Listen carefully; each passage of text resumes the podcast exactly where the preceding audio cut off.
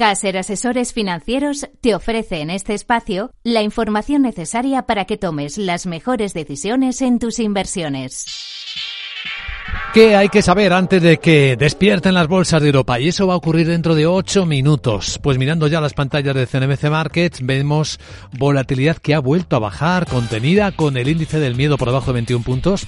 Es decir, que hay confianza en que no haya ninguna sacudida, al menos en el horizonte inmediato vemos los futuros de las bolsas europeas suavemente en positivo. Ahí tenemos la del propio IBEX subiendo 36 puntos, el futuro, cuatro décimas en 9.515. Tres décimas subiendo el futuro del Eurostox, o una décima el futuro del mercado americano, al menos no va contracorriente, en 4.055 puntos está el SP500. Detrás de nosotros ya vamos eh, cerrando prácticamente todos los mercados asiáticos, tono positivo, salvo en China, donde Shanghai baja dos décimas. Es verdad que Hong Kong sube tres. Parece que al mercado no le ha gustado que el Partido Comunista Chino no haya sido más ambicioso en el establecimiento de objetivos de crecimiento del PIB, que se haya quedado en un 5%, esperaba más. Y hay un excelente análisis en capitalradio.es del investigador de la Universidad de Pekín, Alberto Lebrón, con las claves de lo que ha pasado en China y que tiene tanto impacto sobre el resto. En el resto de Asia, como decíamos, subidas, el 1,1% ha subido Tokio, Corea del Sur está subiendo el 1,2% y ahí se ha moderado ligeramente la inflación, pero aún sigue alta en el tenemos la inflación surcoreana en el 4,8%. Bueno, vamos a observar qué momento está viviendo el mercado con la ayuda, como cada lunes a estas horas de la mañana, para orientarnos bien, de Gonzalo García, responsable de asesoramiento y análisis de fondos en Caser Asesores Financieros. Hola Gonzalo, muy buenos días. ¿Qué tal? Muy buenos días. Cuéntanos cómo están los mercados.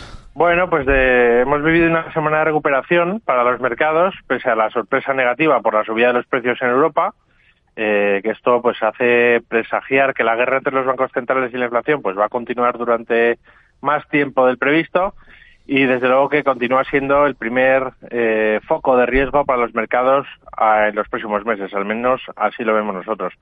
El IBEX, eso sí, está imparable. El componente bancario tan fuerte que tenemos, pues se ha beneficiado de los, de los tipos altos. Y el caso es que, bueno, pues a pesar de que los productos eh, bajen, son los servicios los que no paran de subir. A este y al otro lado del Atlántico se habla de que los tipos de interés en Europa pueden llegar hasta el 4%, cuando hace unos días se presagiaba pues, un máximo aproximadamente de, 3%. Eh, con esto, pues es seguro que suban los tipos 50 puntos básicos y que en el mes de mayo también eh, suban otro medio punto. Y por su parte en Estados Unidos, pues cada vez más quinielas apuntan a, a, una subida de medio punto en lugar de 25 puntos básicos, que en la próxima subida, que es lo que se preveía desde hace meses. Y bueno, sobre todo eso teniendo en cuenta que el mercado laboral pues continúa siendo muy robusto y que esta semana precisamente será además la, cita más importante. Esta noche, ¿no? Que ya has comentado, hemos conocido cambios y conclusiones del inicio de la Asamblea Nacional de China, que es el evento del Partido Comunista o de China pues eh, más importante del año.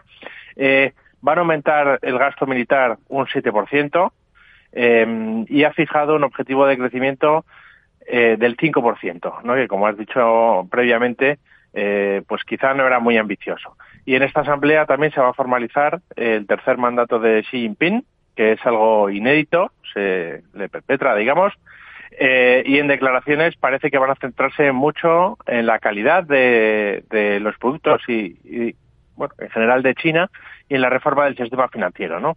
Eh, mejorando la regulación. Pero bueno, hoy también tendremos ventas minoristas en la eurozona a las 11, pedidos de fábrica en Estados Unidos, que será lo más importante. Se espera también una bajada eh, notable. El miércoles se publicará el PIB de la eurozona y en Estados Unidos tendremos la encuesta de empleo ADP y también solicitud de hipotecas. Y ya el viernes, continuando con el empleo americano, se publicarán las nóminas no agrícolas y la tasa de desempleo. En el apartado de bancos centrales, pues el viernes tendremos la reunión del Banco de Japón. Y bueno, por último, en cuanto a los resultados, y aunque ya se puede dar por terminada la temporada, pues esta da los últimos coletazos con la publicación de, Europa, empresas como Adidas, Continental, Deutsche Post, eh, Daimler, Henkel o Zalando, y en Estados Unidos, por ejemplo, resultados de Oracle. Ya los últimos, efectivamente. Pues ahí tenemos una hoja de ruta perfectamente trazada, información muy valiosa para quienes siguen los mercados y que agradecemos a Gonzalo García, responsable de asesoramiento y análisis de fondos en Caser, asesores financieros. Gracias, Gonzalo. Buen lunes y buena semana. Un abrazo.